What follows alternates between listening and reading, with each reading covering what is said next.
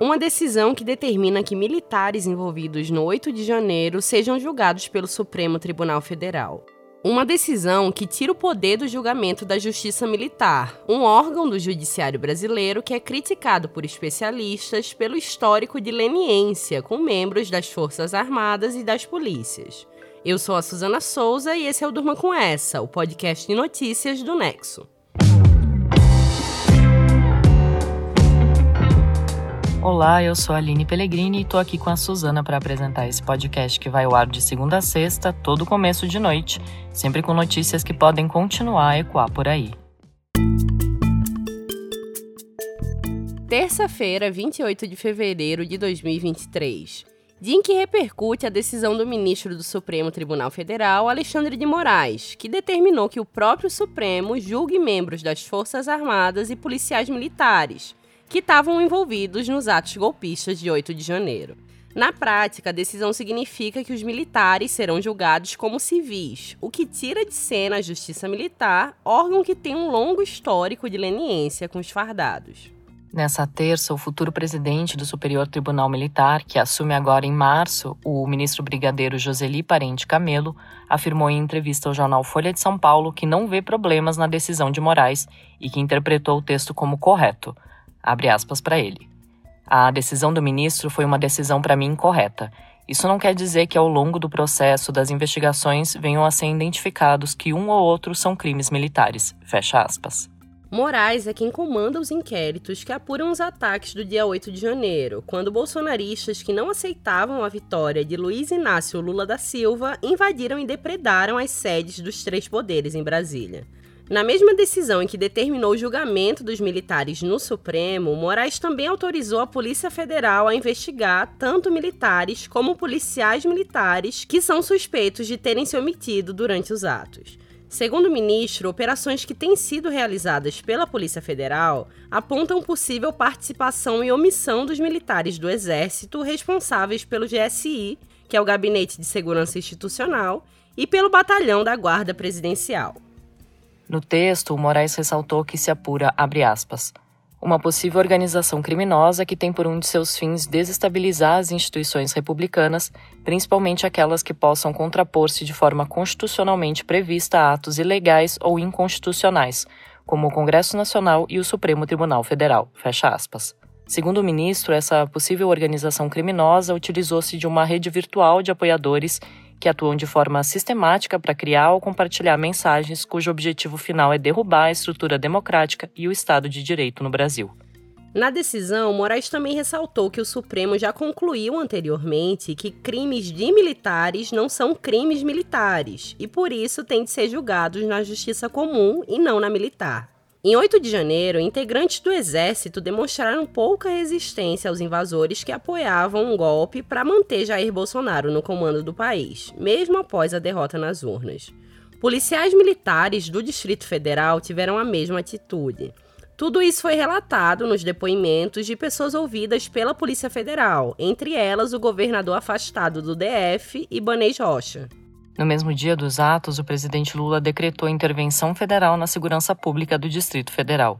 Mesmo depois da intervenção, o exército impediu que o acampamento de golpistas que ficavam em frente a seu quartel-general fosse desmontado na noite da invasão. Com isso, muitos dos extremistas conseguiram fugir. As detenções só foram feitas na manhã seguinte. Em seu relatório final sobre o 8 de janeiro, o nomeado interventor federal, Ricardo Capelli, afirmou que houve falha operacional dos comandantes das forças de segurança do Distrito Federal. Ele também apontou diretamente a conivência de militares com a manutenção do acampamento bolsonarista em frente ao QG de Brasília. Segundo Capelli, o acampamento foi um centro de planejamento contra a democracia. Em depoimento, o ex-comandante da PM do DF, Fábio Augusto Vieira, que chegou a ser preso na época, negou todas as acusações de facilitação dos militares. Na data, ele disse que todas as informações da área de inteligência da polícia, inclusive as recebidas por outros órgãos, apontavam para um ato pacífico. A Justiça Militar é um braço especializado do Poder Judiciário brasileiro, que nem a Justiça Trabalhista e a Justiça Eleitoral, por exemplo. O júri militar é formado por juízes militares e civis, onde não apenas militares podem ser julgados, mas também civis que tenham cometido crimes de caráter militar. Esses crimes podem ser, por exemplo, quando um civil invade uma instalação militar e comete o delito de furto ou roubo de um armamento. É a Justiça Militar que é responsável por aplicar a legislação militar do país. Essa legislação é em grande parte herdada da ditadura militar e de outros períodos autoritários brasileiros. Existem as estruturas do Tribunal Militar na esfera federal para tratar das Forças Armadas e também no âmbito dos estados para tratar das polícias militares e dos corpos de bombeiros. Ao longo do tempo, as funções dos tribunais militares foram mudando de acordo com o cenário político do país. Houve expansão das competências da justiça militar durante períodos autoritários, que em grande parte nunca foram revertidas em períodos democráticos. Um exemplo é no governo de Getúlio Vargas, durante a década de 1930, quando a repressão a movimentos sociais levou à inclusão de civis entre os possíveis réus da justiça militar. Essa previsão foi mantida pelas constituições seguintes. Já no período da ditadura militar, iniciada em 1964, que foi também um momento de intensa repressão política, outros instrumentos foram ampliando o poder de atuação da justiça militar isso a partir da ideia de que havia inimigos internos a serem combatidos. Segundo o desembargador Paulo Adib Casseb, do Tribunal de Justiça Militar de São Paulo, em entrevista ao canal da Assembleia Legislativa Paulista no YouTube, enquanto a justiça comum tem como pilar central a ideia de liberdade, a justiça militar se pauta nas ideias de hierarquia e disciplina. Só que isso pode ser interpretado de diversas formas, conforme apontam especialistas da área que questionam a forma com que a justiça militar atua, justamente pelo histórico de corporativismo e impunidade que existe nos julgamentos militares. Abre aspas aqui para os pesquisadores André Del Rio, da Universidade Federal Fluminense, e Juliana Cesário Alvim Gomes, da Universidade Federal de Minas Gerais. Juízes militares foram profissionalmente socializados para pensar sob a ótica da hierarquia e disciplina, sempre priorizando as forças armadas e não necessariamente os direitos humanos. Fecha aspas. Pesquisadores apontam que a impunidade de militares é alta na Justiça Militar da União, especialmente em casos de oficiais de alta patente, apesar de também haver casos similares de omissão na Justiça Militar dos Estados. Segundo analistas, muitas vezes os casos sequer viram processos porque o Ministério Público Militar não apresenta denúncias contra as autoridades. Alguns exemplos emblemáticos são o da chacina do Salgueiro em 2017 e o do próprio ex-presidente Bolsonaro, acusado nos anos 80 de tentar explodir quartéis quando era capitão do Exército. O inquérito da chacina foi arquivado. Já Bolsonaro foi inocentado pelo Superior Tribunal Militar num julgamento que ignorou laudos periciais e hostilizou a imprensa. No caso do 8 de janeiro, além das investigações da Polícia Federal, as próprias Forças Armadas estão conduzindo um inquérito militar para apurar a participação de militares nos atos. Após a conclusão, o resultado será encaminhado para o Ministério Público decidir se faz ou não uma denúncia. Nesse caso, a denúncia terá que ser feita ao Supremo Tribunal Federal. Daí vem a decisão de Moraes de retirar da esfera militar o julgamento dos integrantes das Forças Armadas e das polícias que corroboraram com os atos golpistas. Em entrevista ao portal The Intercept no YouTube, a ministra do Superior Tribunal Militar, Maria Elizabeth Rocha, falou sobre o papel dos militares e as limitações que eles deveriam seguir. Os militares, eles são submetidos àquilo que nós chamamos de relação especial de sujeição. Os militares, ao contrário dos civis, têm os seus direitos fundamentais coarquitados, diminuídos, exatamente por causa da função e do papel que eles ocupam dentro do Estado. Então, os militares não podem se sindicalizar, os militares não podem fazer greve, os militares não podem ter filiação político-partidária, como os magistrados, inclusive. Os militares não podem, por consequência, se candidatar a cargos políticos enquanto estiverem na ativa. Isso tudo para evitar o quê? Que a política entre dentro dos quartéis. Porque quando a política entra dentro dos quartéis, não tem a menor dúvida, e a história tem provado isso, né? a hierarquia e a disciplina saem pela janela. Toda essa discussão se amplia ainda mais quando colocamos na mesa o fato de que o ex-presidente Jair Bolsonaro foi uma figura que instigou a participação política dos militares.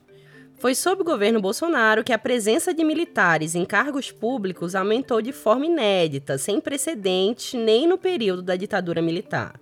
Daí vem a necessidade do que especialistas chamam de despolitização das Forças Armadas, como a ministra do Superior Tribunal Militar, Maria Elizabeth, também fala a seguir. É fundamental que haja, vamos dizer assim, uma despolitização das Forças Armadas. É fundamental que o poder civil seja aquele que comande as Forças Armadas, que comande o poder militar para que o Estado tenha um funcionamento saudável. Todos nós que estudamos o, o, direito militar, que estudamos o funcionamento das Forças Armadas, todos nós, juristas e cientistas políticos, né, estamos convictos que não há outro caminho a seguir a não ser este. O IBGE divulgou nesta terça a taxa média de desemprego em 2022, que caiu para 9,3%, o menor patamar desde 2015. O redator Marcelo Rubissec escreveu sobre o tema. Marcelo, conta pra gente o que mais foi apresentado na pesquisa. Bom, realmente a gente teve uma queda do desemprego em 2022 e essa queda foi contínua ao longo do ano todo. Então, essa taxa de 9,3% que você falou foi a média do ano. Mas se a gente olhar para o último trimestre de 2021 e o último trimestre de 2022, a taxa de desemprego foi de 11,1% para 7,9%. Então, foi uma queda grande. Outra coisa que aconteceu, também de uma forma contínua, foi a melhora da renda média. Então, no final de 2021, quem estava empregado estava recebendo um pouco menos de R$ 2.600 por mês em média. No final de 2022, esse valor estava em pouco mais de R$ 2.800 isso descontando a inflação. Em boa parte, isso aconteceu porque, no saldo do ano todo, o país gerou mais vagas formais, que têm mais proteção e costumam ganhar mais, do que informais. Isso tudo aconteceu num cenário de um crescimento econômico maior que o esperado, mas que muitos economistas dizem que aconteceu por fatores que devem se esgotar agora. E Marcelo, dá para esperar que esse índice continue caindo ao longo de 2023? Pois é, a expectativa ampla entre os economistas é que a economia vai desacelerar em 2023, em boa medida justamente pelo esgotamento de fatores que ajudaram a crescer em 2022, como a retomada plena das atividades presenciais, o cenário bom para exportação e os estímulos eleitoreiros do Bolsonaro. E uma economia mais fria tende a se traduzir num mercado de trabalho também mais frio. Só que a gente também está no começo de um governo que foi eleito com promessas de gerar empregos, especialmente formais, e melhorar a renda. O governo Lula está com um discurso de retomar o investimento público como uma forma justamente de dar esse empurrão no emprego. Eu conversei com a Luísa Nassif, diretora do Centro de Pesquisa em Macroeconomia das Desigualdades da USP, que disse que isso pode sim gerar um aumento de vagas, mas que no fim tudo vai depender de onde vai esse investimento, porque algumas áreas podem gerar mais vagas que outras, e do tamanho dele. E essa última parte também vai depender da nova regra fiscal.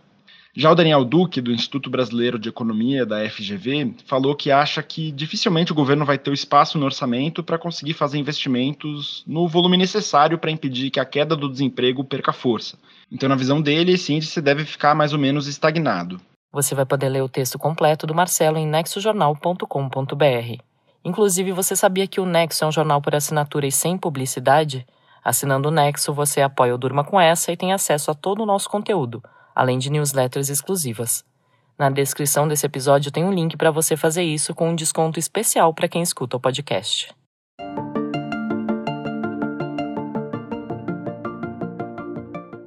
A edição de 2022 do Atlas da Notícia, que é um mapeamento dos veículos de jornalismo local atuantes no Brasil, mostra que o norte do país é líder no ranking de desertos de notícia, com 63,1% do seu território sem cobertura jornalística. Tendo isso em vista, o estagiário da redação, Lucas Acari, escreveu sobre sete iniciativas de jornalismo local produzido diretamente da Amazônia, que é um dos temas de cobertura da Ponto Futuro, editoria do Nexo. Lucas, conta pra gente quais são essas iniciativas. O trabalho da imprensa local é fundamental para a denúncia de problemas e para a escuta de uma população normalmente desprovida de canais pelos quais pode expressar suas demandas. Por isso, é importante conhecer iniciativas que relatam os acontecimentos com a visão de quem realmente mora naqueles locais e sabe o que a comunidade pede. Dentre as iniciativas de jornalismo da Amazônia, podemos citar os portais paraenses Sumaúma, sediado em Altamira, e Tapajós de Fato, sediado em Santarém. Agência Experimental em Comunicação, do curso de jornalismo da Universidade Federal do Amapá, o podcast Afluente, do jornalista Bruno Tadeu Moraes, de Manaus, e a rede Wayuri, de comunicadores indígenas do Rio Negro, também no Amazonas. Além desses, a TV Quilombo, criada no Quilombo Rampa, no norte do Maranhão, dentro da região da Amazônia Legal. Por último, a Amazônia Real é provavelmente a mais conhecida iniciativa de jornalismo local na região amazônica. Ela é uma agência de jornalismo investigativo, criada em 2013, com mais de 40 correspondentes pelos territórios da Amazônia Legal. Vale destacar que o portal e o Nexo têm parceria para a republicação de conteúdos. Você pode ler o texto completo do Lucas em nexojornal.com.br barra ponto futuro.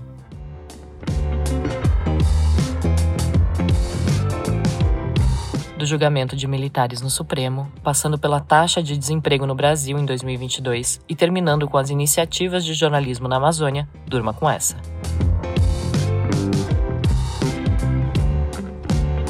Com o roteiro de Suzana Souza, edição de texto de Letícia Arcoverde, colocução de Aline Pellegrini, participações de Marcelo Rubissec e Lucas Zacari, e edição de áudio de Pedro Pastoriz, termina aqui mais um Durma com essa.